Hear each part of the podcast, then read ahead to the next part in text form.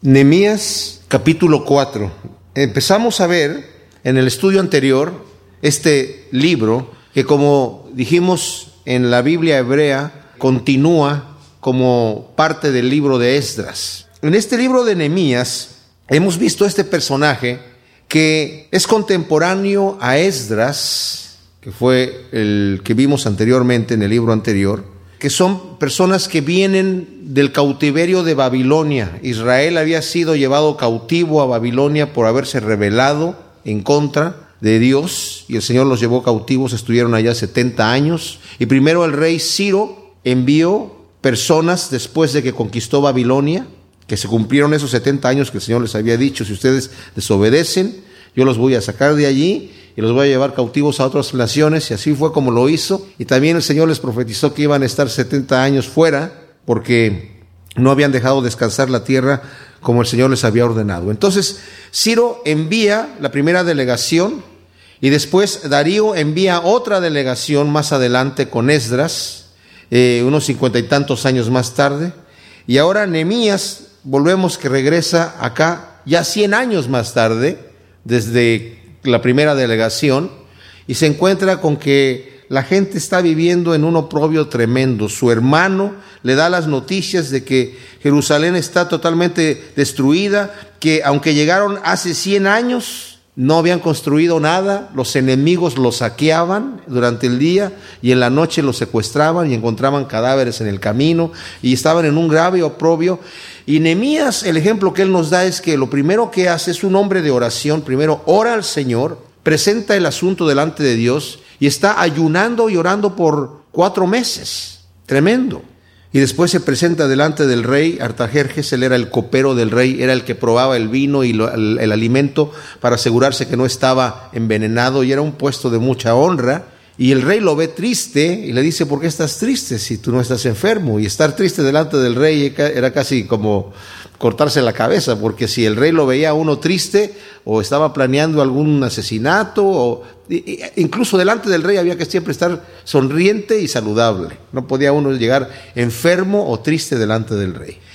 Y el detalle es que le dice, tú no estás enfermo porque estás triste. Y dice Nehemías, yo temí en gran manera y oré delante de Dios así rápido. Le dice Nehemías, ¿cómo no voy a estar triste si la ciudad de los sepulcros de mis padres está destruida? y está abandonada y está en grave oprobio. Y le dice el rey, ¿qué es lo que quieres? Y el Nemías ora al Señor rápidamente, ya había estado orando por cuatro meses, pero ahí hace una oración, Señor, dame palabra en este instante, y le pide, por favor, dame permiso de ir a Jerusalén a reconstruir los muros de Jerusalén y a restaurar la ciudad. Y el rey le permite ir a Jerusalén y va con autoridad del rey a hacer este gran trabajo allí. Pero se encuentra con que aunque tiene cartas del rey y va con un ejército del rey y va con una orden del rey para construir los muros de Jerusalén, hay oposición, como la oposición que tuvo Zorobabel, que fue el primero que llegó con el mandato de Ciro, la oposición que tuvo Esdras después con el mandato de Darío, la oposición que va a tener ahora también Nehemías, porque había ahí pueblo que aborrecía al pueblo de Dios. Y esto para nosotros no tanto es un dato histórico para, ay, qué interesante está la historia de Nehemías, sino para que sepamos que esto también se aplica a nuestras vidas. Hay oposición en nuestra vida de las cosas que Dios quiere hacer en nosotros. La Biblia nos dice que tenemos un enemigo y eso necesitamos saberlo. Hay un enemigo que es el enemigo de nuestras almas. Y este enemigo no quiere que Dios haga su obra en nosotros y nos va a distraer y nos va a confundir, nos va a avergonzar, nos va a ridiculizar, va a hacer todo lo posible para que el trabajo de Dios no se lleve a cabo en nuestra vida. Ahora yo voy a estar leyendo un poco de la Biblia textual porque este capítulo 4 y 5 hay muchas correcciones que se le deben de hacer, pero voy a estar considerando también un poco la de Reina Valera, que es en donde hemos estado estudiando la palabra de Dios. Nos dice aquí que eh, después de que ya Nehemías empezó a construir los muros y repartió el trabajo de una forma impresionante, todo con oración. Hasta aquí todo ha sido guiado con la oración del Señor. Puso familias en cada parte del muro para que el muro se empezara a construir al mismo tiempo en todas partes. Y la gente que vivía más cerca del muro eran los que tenían más deseos de trabajar, aunque venían gente de afuera también, y había gente que, no mucha, que vivía dentro de la ciudad, realmente muy pocos, Y Nehemías va a traer más gente a la ciudad porque pues ese va a ser un problema, que no, no tienen tanta gente viviendo allí y necesitan esto para seguridad. Entonces, aunque ya están construyendo todas estas cosas, y hay todas estas familias que nos dice en el capítulo 3 que eh, nos narra quiénes están construyendo qué parte, y no lo leímos porque es un tanto tedioso, nos dice que sucedió que cuando Zambalat se enteró que estábamos reconstruyendo el muro, este Zambalat es uno de los que estaban en oposición desde el principio, aunque era uno de los gobernadores del rey y debía estar obedeciendo a Nehemías porque venía de parte del rey, estaba en contra del pueblo de Dios. Cuando Zambala se enteró que estábamos reconstruyendo el muro, se indignó en gran manera y burlándose de los judíos habló ante sus hermanos y el ejército de Samaria diciendo, ¿qué pretenden estos miserables judíos? ¿Han de restaurar para sí? ¿Sacrificarán? ¿Acabarán en un día? ¿Harán revivir las piedras de los montones de escombros viendo que están consumidas? Imagínense ustedes, ¿qué están haciendo estos miserables judíos? ¿Quién se creen que son? ¿Van a reconstruir esto? ¿Van a sacrificar? Fíjense cómo aquí Dios va a tomar esto de una manera personal, porque están diciendo, ¿van a sacrificar? Los samaritanos tenían una religión confusa. Ellos tenían parte de la adoración de Dios, del Dios verdadero, pero sin conocerlo, lo hacían más que nada por respetarlo, pero como Cristo le dijo a la samaritana, ustedes adoran lo que no saben. Pero nosotros los judíos adoramos lo que sabemos porque la salvación viene de los judíos. Y ellos adoraban a sus propios dioses, pero respetaban al Dios de Israel, pero no lo respetaban realmente bien porque aquí vemos que están en contra. Dice, estos judíos van a sacrificar y, se enojan por esto. Y luego se burla, dice, ¿acabarán en un día? Obviamente no van a acabar en un día. ¿Harán revivir las piedras de los montones de escombros? Viendo que están consumidas, obviamente se está refiriendo a algunas piedras calizas, porque las piedras macizas no se van a dañar con el fuego, pero había algunas piedras que estaban consumidas y había mucho escombro, como vamos a ver más adelante.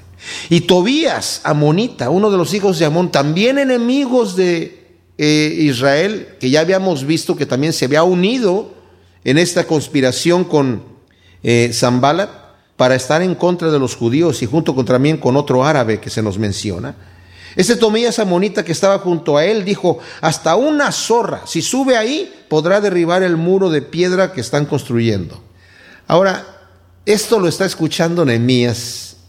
Se tuvo que tragar sus palabras, Tobías, porque se han descubierto los muros que edificó Nehemías hoy. Cuando uno va a Jerusalén, uno puede ver los muros, parte del muro de los que edificó Nehemías tienen 2 metros 75 centímetros de ancho.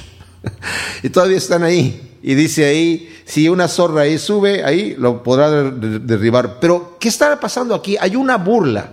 Y mis amados, la burla es la forma más terrible o más dolorosa del ataque del enemigo.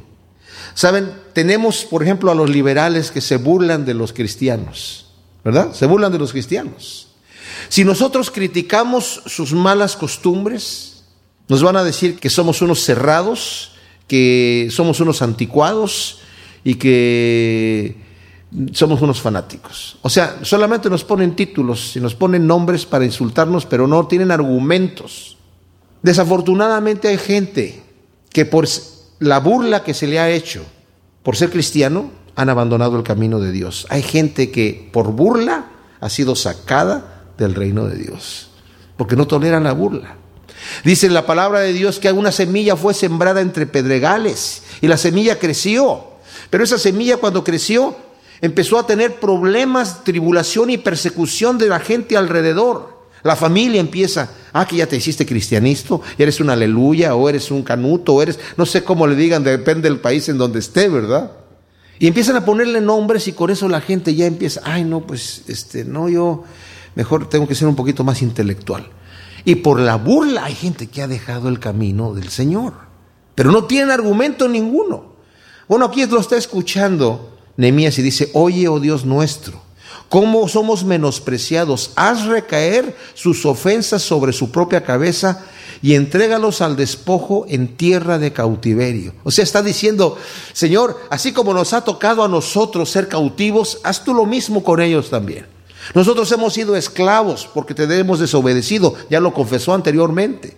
Nos hemos hecho esclavos de otras naciones. Tú nos advertiste, si ustedes no obedecen mis mandamientos, yo los voy a hacer esclavos de otras naciones.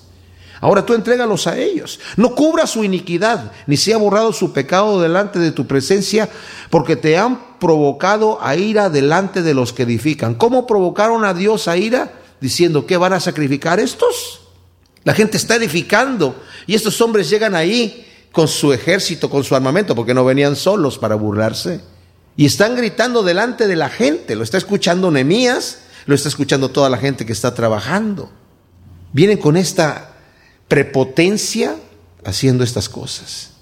Pero Nehemías continúa y dice, reedificamos pues el muro y toda la muralla quedó rehecha hasta media altura y el pueblo tuvo ánimo para trabajar.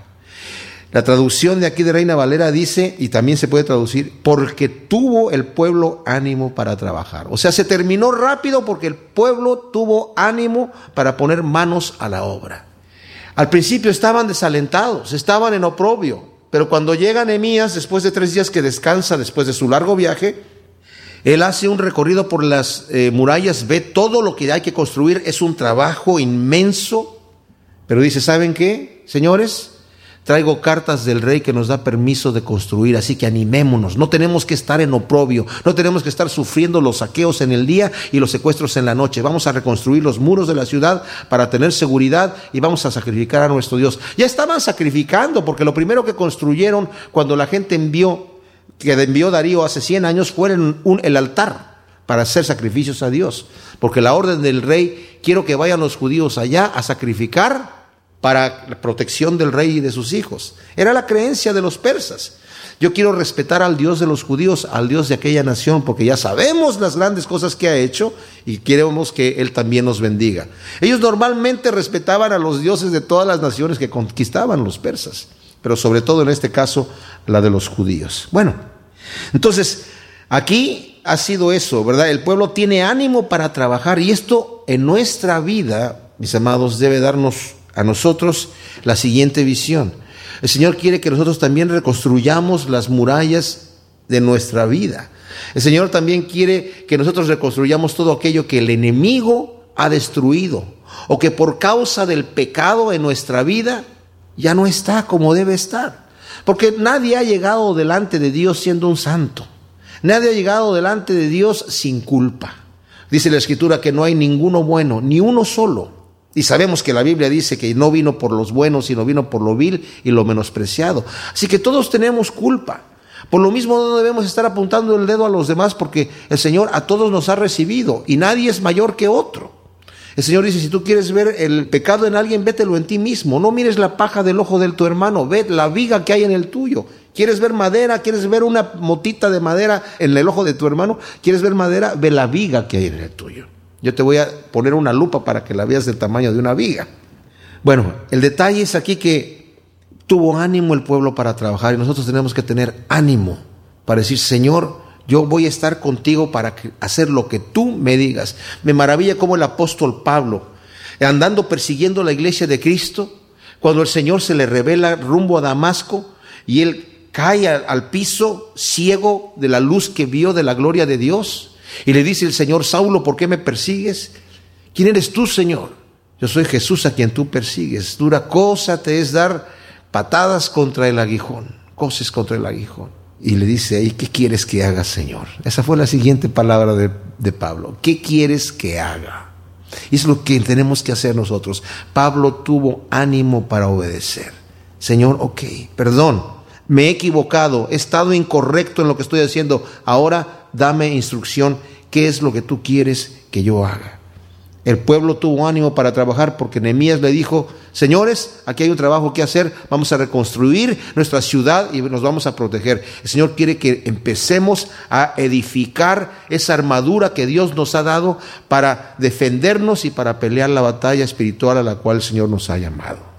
Pero cuando Zambala, y Tobías y los árabes y los amonitas y los de Asdod oyeron que la reparación de los muros de Jerusalén avanzaba y las brechas comenzaban a cerrarse, se encolerizaron en gran manera y todos a una se confabularon para venir a atacar a Jerusalén y causarle daño.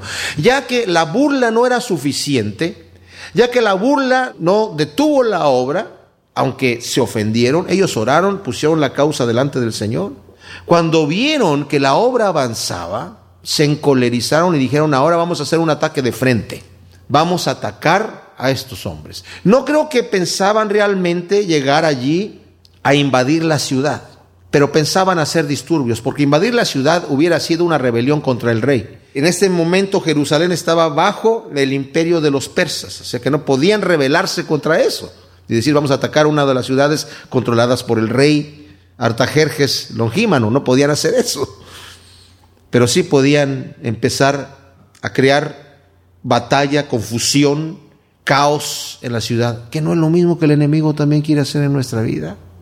Cuando ya la burla no es suficiente, cuando no somos esa semilla sembrada en pedregales y aunque se burla nuestra familia, nuestros amigos, nuestros profesores, nuestros padres, nuestros hijos, la gente que sea nuestros amigos, cuando la burla ya no nos hace nada, entonces viene un ataque de frente, empezar a crear confusión, empezar a de alguna manera arrancar lo que Dios ha sembrado en nuestro corazón. ¿Qué hace?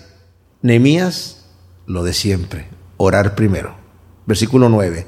Pero nosotros oramos a nuestro Dios y nos pusimos en guardia contra ellos día y noche. Fíjense, no solamente es orar, sino dijo él, vamos a orar y vamos a actuar. Él no sabía lo que iba a suceder. Le dijo, vamos a orar primero, Señor, y la oración, y sabemos que por las oraciones de Nehemías, sabemos que era un hombre de una, no una oración breve, Claro, la oración que dijo justo antes de la pregunta de Artajerjes fue breve, pero ya venía orando por cuatro meses sobre una sola cosa. Pero aquí vuelve a orar. Señor, danos sabiduría. Y les voy a decir una cosa. Yo no sé si el Señor le dijo en este momento directamente a Nemías, Nemías, defiéndete, toma soldados, toma espadas y haz lo que, lo que vamos a ver que va a hacer aquí, ¿verdad? A defender la ciudad. No sabemos si le dio instrucciones específicas en lo que tenía que hacer. Porque a veces el Señor no es así. A veces nosotros oramos al Señor por algo y como que no vemos respuesta, pero no es para que nos quedemos con los brazos cruzados a decir, bueno, yo me voy a quedar aquí hasta que el Señor me hable y no me voy a mover. No quiero hacer lo que es equivocado. Muchas veces tenemos que dar el paso de fe. Y cuando damos ese paso de fe, a veces cuando damos el paso, yo lo he experimentado, yo lo aprendí eso del pastor Chuck Smith, que decía tienes que dar un paso de fe, y a veces cuando das el paso y cae tu pie en la tierra, el Señor te dice, no, ahí no, más para la derecha o más para la izquierda, ok. O a veces te dice, Señor, por ahí vas bien, te abre la puerta. A veces te la cierra. Pablo, que era el apóstol Pablo, el gran tremendo apóstol Pablo, tenía planes para ir. Yo quisiera acá, pero el Espíritu me impidió y me mandó para acá. Entonces, Nehemías no se queda ahí sentado, sino dice, oramos y nos pusimos en guardia contra ellos día y noche. Ahora viene otro detalle, otro ataque más que va a venir que el enemigo hace, ya que ya que se deciden a orar, a ponerse en delante del Señor y empezar a, a defenderse, que en, un momento más nos va a decir exactamente la estrategia que utilizó Nehemías para defenderse viene otro problema. Los de Judá dijeron, desfallecen ya las fuerzas de los cargadores y los escombros son muchos, por lo que no seremos capaces de reedificar el muro.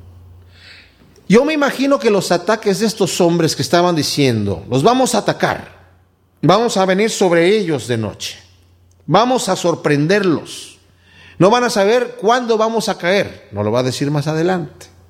Empezaron a oír los rumores, los rumores venían, iban y venían. Entonces em, se empezaron la gente a, atemorizar, estaban ahí con sus familias.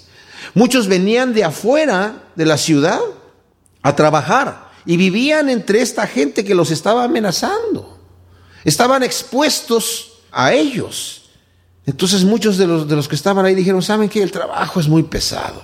Hay mucho que hacer y la fuerza de la gente desfallece y son muchos los escombros. Imagínense la, la cantidad de escombro que había cuando llegaron los de Babilonia, quemaron la ciudad, derrumbaron los muros, hicieron un gran estrago.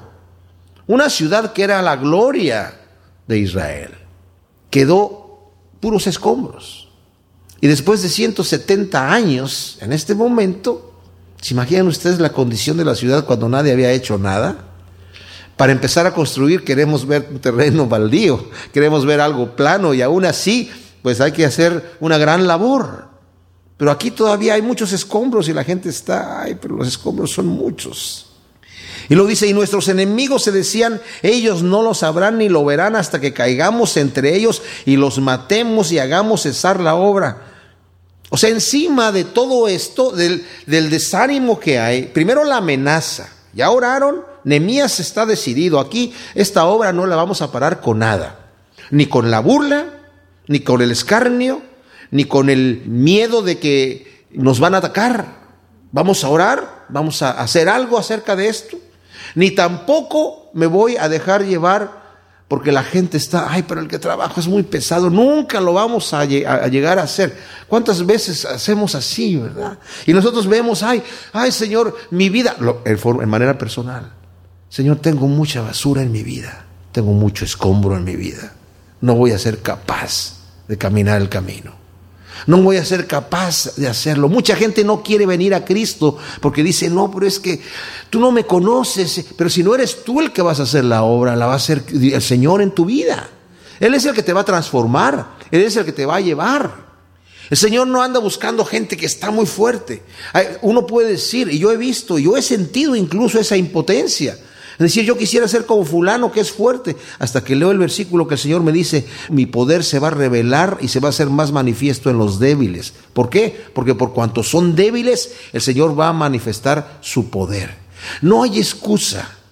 El Señor no va a decir, sí, yo sabía que tú eras débil, yo sabía que tú no podías, y en realidad sí, sí, sí, no, no, no hay problema, no, no pásale adelante, no hay ningún problema. No, el Señor sabe mi condición y Él tiene la fuerza suficiente para que yo continúe. Y el Señor va a tener la fuerza suficiente para que estos hombres concluyan este muro y saquen de allí todos los escombros y toda la basura y todo lo que se ve imposible, el Señor lo hace posible. ¿Saben cómo es nuestra labor? Es justamente así. Una vez el Señor me dio como una figura de cómo es el poder del Espíritu Santo. Es como si yo llego delante de una gran montaña de piedras, justamente como aquí Nehemías, con una montaña de escombros. Y el Señor me dice, mueve esa montaña. Ay, Señor, yo no puedo. No, súbete en ese bulldozer que está allí y muévela. Pero es que yo no tengo la fuerza. No, tú nada más mueves las palanquitas y el, esa maquinota eh, va a moverlo. Y saben que esa maquinota que nosotros tenemos en nosotros es el poder del Espíritu Santo que va a mover aquello que yo no puedo mover, pero yo tengo que tomar la decisión de decir, Señor, ok, por aquí vamos, vamos en el poder de tu fuerza en el poder de tu fuerza. La Biblia dice que David se fortalecía en el Señor siempre. ¿Cómo venció David a Goliat? Dijo, Jehová lo va a entregar en mi mano. Él no dijo, no, es que yo tengo una puntería con la onda que, uh, si vieran. No, él sabía que tenía que ser Dios porque le dijo a Saúl, así como el Señor ha entregado al, león que me quitaba las ovejas, que yo con mis propias manos lo desbarataba, y al oso también, aunque soy un muchacho, a ese gigante también me lo va a entregar. Y así fue. Así que, mis amados, nosotros no veamos los escombros ni la gigantesca obra que tenemos que hacer, veamos al Señor Todopoderoso que nos está fortaleciendo para continuar la obra adelante. Nemías 4, 11. Nos está diciendo aquí este capítulo cómo empieza la construcción, ya la había empezado desde antes Nemías, y la oposición que tienen. Primero, con estos enemigos que se habían confabulado para avergonzar, escarnecer y hacer burla de los judíos que estaban construyendo, diciendo estos miserables judíos, ¿qué creen? ¿Que van a poder hacer esta tremenda obra? ¿Y van a empezar a sacrificar a su Dios? Bueno, Dios se enoja. Y también Nehemías, y Nehemías le dice, Señor, escucha sus insultos y no cubra su pecado. Nehemías tiene un, ya sabe que Dios le ha puesto en su corazón un trabajo que hacer. Lo dijo anteriormente. El Señor puso en mi corazón hacer una obra y ya la voy a hacer. Él estuvo orando y el Señor le dio luz verde. Y una vez que el Señor, mis amados, nos da luz verde, a nosotros debemos actuar. No solamente en planes específicos, obviamente en eso sí, pero el Señor sobre todo nos ha dado luz verde en la santificación de nuestra vida y en presentar nuestros cuerpos como sacrificio vivo, santo y agradable al Señor. Y en los puntos específicos, el Señor nos va a dar luz verde o luz roja de acuerdo a su dirección, pero aquí tenía luz verde. Entonces, no se deja Él intimidar por la burla, ni tampoco por las amenazas. Porque ya una vez que con la burla no pudieron, estos señores, Tobías y Zambalat, empiezan con las amenazas. Y nos dice en el versículo 11, dice, nuestros enemigos decían, ellos no lo sabrán ni lo verán hasta que caigamos entre ellos y los matemos y hagamos cesar la obra. Nos había dicho el versículo 7 que cuando Zambalat y Tobías los árabes y los árabes y los amonitas y los de Asdod, es toda esa confabulación de gente, oyeron que la reparación de los muros de Jerusalén avanzaba y que las brechas comenzaban a cerrarse, se encolerizaron en gran manera y se confabularon todos para venir a atacar a Jerusalén y causarle daño. Entonces ahora están diciendo, ellos no van a saber, ni lo van a ver hasta que caigamos entre ellos y los matemos y hagamos cesar la obra. El propósito de ellos era hacer cesar la obra que Dios que había empezado ya en la reconstrucción de los muros. Pero es lo mismo que el enemigo quiere hacer en nosotros, hacer cesar la obra que Dios ha empezado en nuestros corazones. Pero cuando llegaron los judíos que habitaban cerca de ellos, nos decían hasta diez veces, esto es, innumerables veces, de todos los lugares a los que os volváis caerán sobre nosotros. O sea, nuevamente la intimidación. Estos hombres de todos los lugares nos van a venir, nos van a, a invadir. No vamos a saber ni por dónde nos van a invadir. Y ellos ya tienen un plan. ¿Qué hace Nehemías? Ay, pues entonces mejor no construyamos nada, la cosa está muy dura, vámonos de aquí. Yo estaba contento en el palacio del rey. No, continúa con el trabajo. Y por lo cual dice, aposté en los lugares bajos detrás del muro también, y en los claros a la gente, por familias con sus espadas, sus lanzas y sus arcos. Y miré y me levanté y dije a los principales y a los prefectos y al resto del pueblo, no temáis entre ellos, acordaos del Señor grande y poderoso y luchad por vuestros hermanos, por vuestros hijos y por vuestras hijas y por vuestras mujeres y por vuestras casas. Ahora, fíjense, cuando dice y miré, el versículo 14, hay una traducción la de la Biblia de las Américas que le añade y miré el miedo que tenían ellos, pero a mí me parece que es más bien, como he escuchado otros comentaristas, que más bien hizo una inspección. Obviamente había temor en la gente, había temor en la gente, eso es indiscutible, pero él hace una inspección de la gente. Ya una vez que les dice, que, apostó gente allí en los muros y ve cómo está, ya tiene sus lanzas, tiene sus espadas, señores, a ver, ¿estamos listos? Sí. Entonces ahora se dirige a ellos y les dice, vamos a pelear por nuestras familias, por nuestras casas. Y sucedió que cuando nuestros enemigos se enteraron que habíamos sido advertidos, a Elohim o el Señor o Dios desbarató sus planes y todos nosotros pudimos regresar al muro cada uno a su obra. O sea, como dije, vino el rumor de allá para acá a los judíos y también vino de los judíos hacia allá. Los judíos se van a defender, señores. Y si ustedes hacen memoria de las historias pasadas, los judíos cuando peleaban, peleaban fuerte. Ay, pues ya no los vamos a poder sorprender, porque ya están preparados, ellos ya están armados. Y ya tienen media muralla construida. Cuando hablamos de media muralla, no pensemos que es como el muro de una de nuestras casas. Ya estaban completamente fuera de vista de los enemigos. Y dice, y desde aquel día aconteció que la mitad de mis servidores trabajaba en la obra y la otra mitad sostenía las lanzas, los escudos, los arcos y las corazas y los jefes estaban detrás de toda la estirpe de Judá. Los que trabajaban en el muro y los que acarreaban las cargas con una mano trabajaban y en la otra con una empuñaban la jabalina. Imagínense ustedes. O sea, esta es una forma de, expresarse. No quiero decir que estaba trabajando solamente con una, pero tenían ahí la jabalina lista. Y, pero dice, en cuanto a los constructores, cada uno llevaba su espada ceñida a sus lomos. Así los que edificaban y el que soplaba el shofar estaba junto a mí. O sea, los que andaban cargando agua, me imagino, andaban cargando agua por un lado y por el otro lado tenían la jabalina. Y los que estaban construyendo con las dos manos traían sus espadas en sus muslos o en sus lomos, listos para, para la batalla en, en aquel momento. Y dice, pues yo había dicho a los principales y a los prefectos y al resto del pueblo, la obra es mucha y extensa y nosotros estamos esparcidos por el muro, lejos los unos de los otros. Donde quiera que oigas el sonido del shofar, reuníos desde allí junto a nosotros. Nuestro Dios peleará por nosotros. Ahí está la confianza de Nehemías. Fíjense, él oró al Señor, pero no se descansó ahí, Señor. El Señor va a luchar por nosotros, no se preocupen. Ustedes sigan trabajando y no se preocupen. El Señor, cuando estos tipos vengan, va a pelear por nosotros. No necesitan ni siquiera llevarse una espada. No sabía Nehemías de qué manera el Señor iba a obrar. No tuvo, y aquí nos, nos, deja ver que no tuvo una dirección perfecta de parte de Dios en saber qué tenía que hacer, pero él sabía lo que era práctico y prudente hacer. Una obra bien planeada, trabajando con prudencia, con sabiduría, y el Señor nos da eso. Nos ha dado una mente y el Señor quiere que la utilicemos. Y la Biblia nos dice que nosotros ahora en Cristo tenemos la mente de Cristo, o sea que el Señor nos dirige perfectamente bien. Pero dice, todavía tienen la confianza. No es por nuestras jabalinas ni por las espadas que traemos en nuestros lomos, sino porque el Señor es el que va a pelear por nosotros. No tengan ningún miedo. Y así trabajábamos en la obra. La mitad de ellos empuñaban las lanzas desde el despuntar del alba hasta que salían las estrellas. En el oriente, en, en Israel, se cuenta el día, empieza en la noche en, el atardecer, en el crepúsculo. Cuando aparecen las primeras tres estrellas, ahí empieza el día.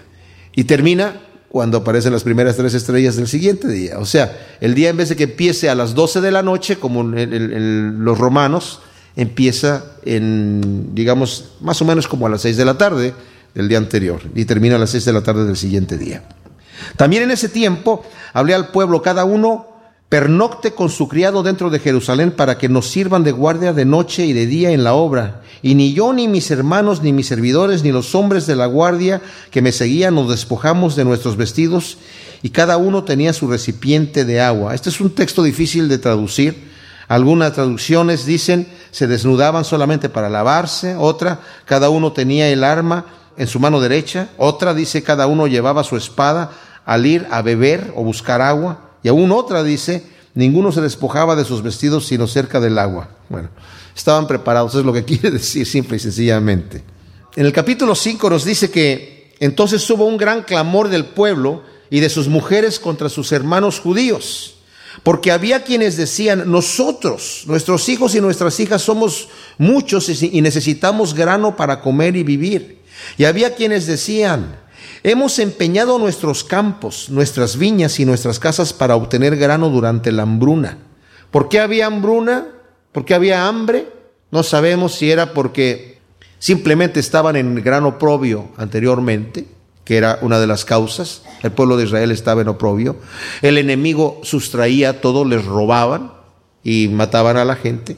Pero también pudo haber sido porque empezaron a trabajar en la obra, aunque en la obra completa Aún para terminar la muralla solamente trabajaron 52 días.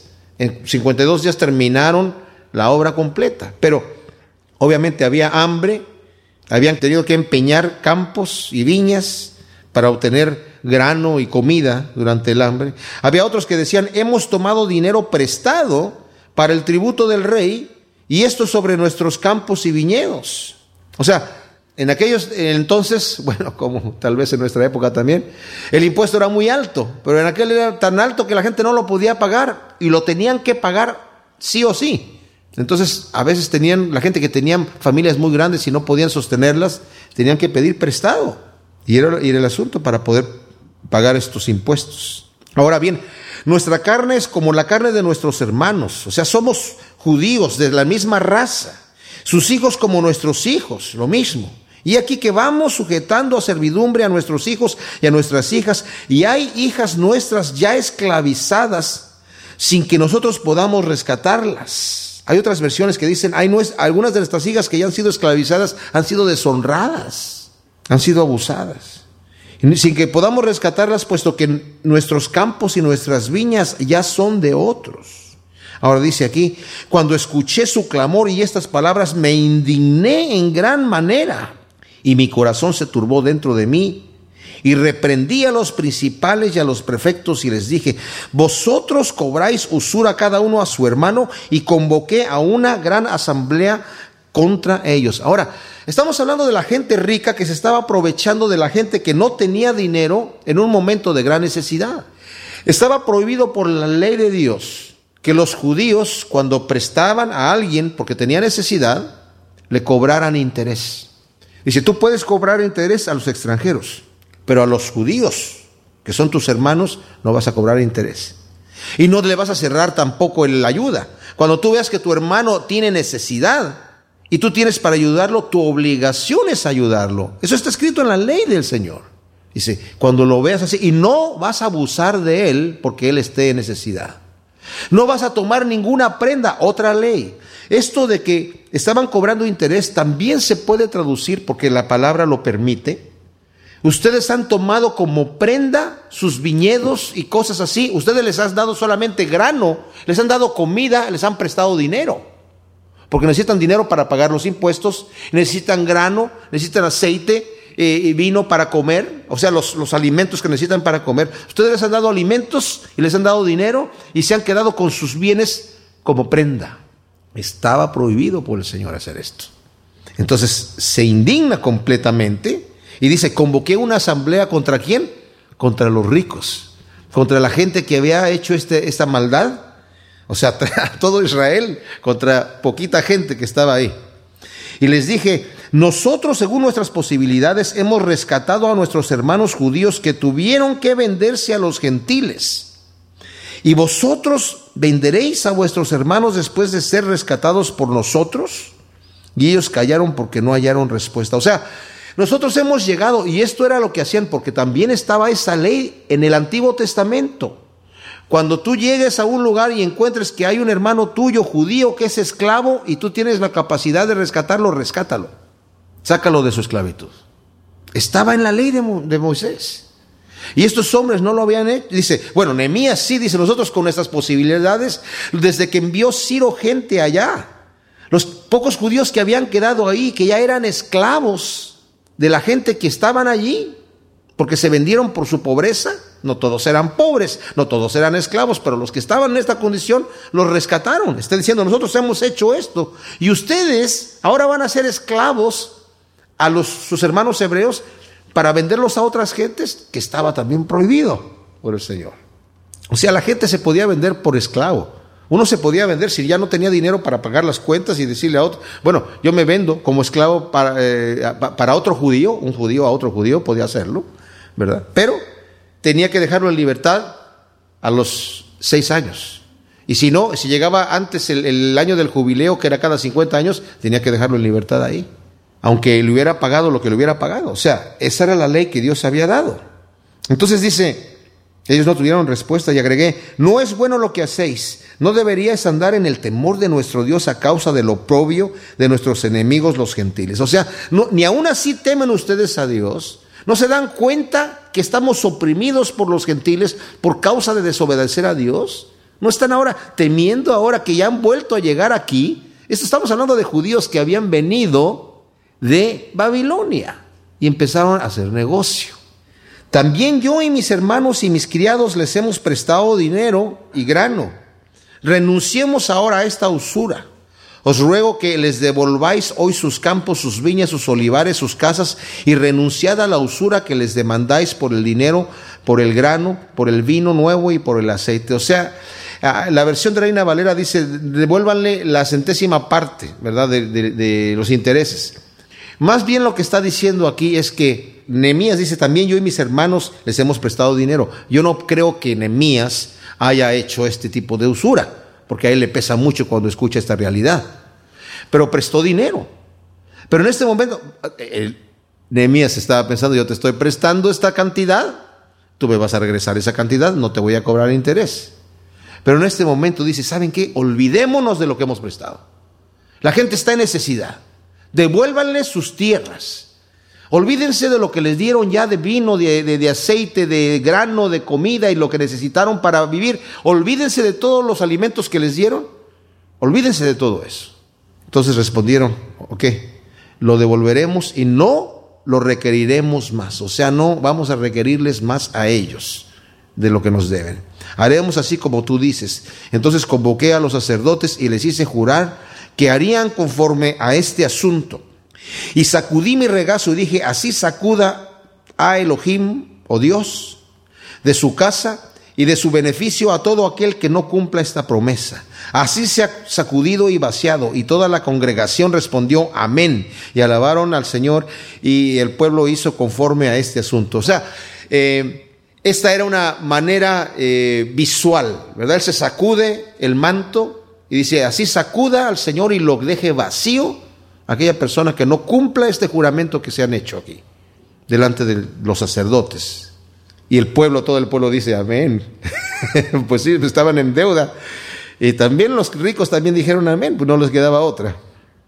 Además, desde el tiempo, dice Nehemías, en que fui designado gobernador en la tierra de Judá desde el año vigésimo hasta el año trigésimo segundo del rey Artajerjes, esto es 12 años. Él estuvo 12 años gobernando ahí, después se regresa a Babilonia y le va a estar con el rey un tiempo y después le va a pedir permiso de volver a regresar a Jerusalén. Estuvo como gobernador trabajando en un puesto político, como gobernador aquí en Jerusalén por mandato del rey por 12 años. Entonces dice, desde ese tiempo que estuve de ahí, 12 años, ni yo ni mis hermanos comimos el pan del gobernador. Vimos que su hermano Anani y otros hermanos sanguíneos estaban con él. Está hablando, yo, toda mi familia que hemos trabajado aquí, yo y mis hermanos no hemos comido el pan del gobernador. ¿Qué quiere decir? No hemos utilizado del beneficio que es legítimo del salario que pudiéramos haber tenido, impuesto ya por las leyes de Persia, para que nos paguen a nosotros. Él era un hombre rico, pero también estaba con el derecho de recoger algún tipo de, salario. Dice, no, no hemos hecho eso.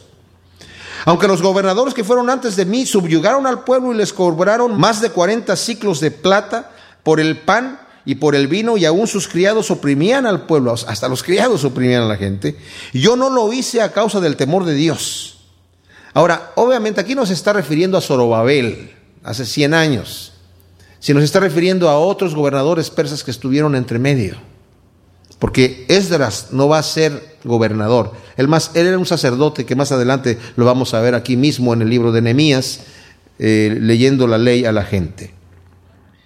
Y dice entonces, en cambio tomé parte en la obra, o sea, incluso yo estuve construyendo ahí, de ese muro, y no adquirí campo alguno, todos mis criados han estado reunidos para la obra, además de los judíos y de los perfectos, había en mi mesa 150 hombres, sin contar los que venían a nosotros de los países vecinos, y lo que se preparaba para un solo día, para estos 150 hombres y, extra, era un buey y seis ovejas escogidas, y también me preparaban aves, y una vez cada diez días traían toda clase de vinos, a pesar de todo esto, nunca exigí el pan del gobernador porque el trabajo era pesado para este pueblo. Acuérdate de mí para bien, oh Dios mío, de todo lo que hice por este pueblo. La única oración que hace Nehemías por sí mismo aquí después de cuatro oraciones que ha hecho, ¿verdad? Por el Señor. Y un detalle importante que vemos aquí, Pablo, muchos utilizan esto para decir que Pablo nunca recibió dinero de la iglesia. Pero ¿saben lo que es correcto, mis amados? Pablo fue enviado por la iglesia de Antioquía, y lo estuvieron apoyando. Cuando Pablo escribe a los corintios y les explica que él no estuvo en Corinto eh, tomando dinero de la iglesia de los corintios porque la iglesia de los corintios era una iglesia muy rica y él eh, había sido criticado mucho de que solamente se había ido a Corinto porque pues había gente rica. Pero antes de llegar allí había pasado por Macedonia, que era una región pobre. Fíjense lo que dice Segunda de Corintios capítulo 8, en donde Pablo está hablando justamente de, de lo que sucede con él. Dice, asimismo, hermanos, os hacemos saber la gracia de Dios que se ha dado a las iglesias de Macedonia, este lugar que era pobre, que en gran prueba de tribulación la abundancia de su gozo y su profunda pobreza abundaron en riquezas de su generosidad. Pues doy testimonio que con agrado han dado conforme a sus fuerzas y aún más allá de sus fuerzas. Pablo está recogiendo una ofrenda para los judíos de Jerusalén. Aquí en el capítulo 11 está defendiendo su ministerio Pablo y dice el versículo 4, porque si viene alguno predicando a otro Jesús, que el que nosotros hemos predicado, y si recibís a otro espíritu que el que habéis sido recibido, u otro evangelio del que habéis aceptado, bien lo toleráis. Y pienso que en nada he sido inferior a aquellos grandes apóstoles, pues aunque sea tosco en la palabra, no lo soy en el conocimiento. En todo y por todo os lo hemos demostrado. Pequeño humillándome a mí mismo para que vosotros fueseis enaltecidos por cuanto os he predicado el evangelio de Dios gratis. Wow. He despojado a otras iglesias recibiendo salario para serviros a vosotros. Y cuando estaba entre vosotros y tuve necesidad, a ninguno fui carga, pues lo que me faltaba lo suplieron los hermanos que vinieron de Macedonia. Nuevamente, ahí está, de Macedonia. Y en todo me guardé y me guardaré de seros gravoso. Más adelante nos dice también que Él con sus manos ha trabajado para suplir sus necesidades. Cuando ha tenido que trabajar, ha trabajado y ha suplido las necesidades de los que estaban con Él. Esto lo digo, mis amados, porque ciertamente hay abusos dentro de la iglesia de mucha gente. Hay abusos. Hay gente que trabaja solamente por dinero. Hay gente que solamente hace el trabajo de Dios porque por dinero, pero no lo hace porque tiene amor a las almas y no lo hace por servir al Señor. El mismo Pablo le dice a Timoteo, no, no, no hagas eso, no enseñes de esa manera, no es la manera correcta de actuar, ¿verdad? Sino enséñales que tienen, la gente tiene que amar al Señor con un amor genuino y hacer la obra con amor para el Señor. Pero sí nos dice la Biblia que el obrero es digno de su salario. Aquí se requiere discernimiento, porque Nehemías dijo, a mí no me conviene tomar salario aquí para hacer tropiezo a una gente que está en necesidad. Pablo en la iglesia rica pudo haber dicho, bueno, a esta iglesia no le va a costar nada soportarme económicamente, y... pero dijo, para no serles tropiezo no recibí nada de ustedes. Porque no quería que eso se utilizara en contra del Evangelio, diciendo, este tipo se fue allí a predicarles a los ricos porque quería su dinero. No tomé ningún dinero de ustedes. Pero cuando estuve entre mis hermanos pobres, ellos me ayudaron y lo recibí. ¿Me entienden? O sea, necesitamos tener el discernimiento de Dios como lo tiene Nehemías aquí, diciendo, yo no me voy a aprovechar de ninguna cosa que sea un obstáculo para el Evangelio. Y eso es lo que tenemos que hacer nosotros. Estamos construyendo la obra de Dios en nuestra vida, qué bueno. Estamos construyendo la obra de Dios en otras personas con las cuales estamos compartiendo el Evangelio, muy bien, pero solamente sepamos que no debemos poner ningún obstáculo a la obra del Señor y pedirle al Señor sabiduría para que nos dirija y llevemos la obra a su éxito final. Gracias Señor, te damos por tu palabra. Te pedimos Señor que tú siembres esta semilla en nuestro corazón en buena tierra para que dé su fruto asiento por uno en nombre de Cristo. Amén.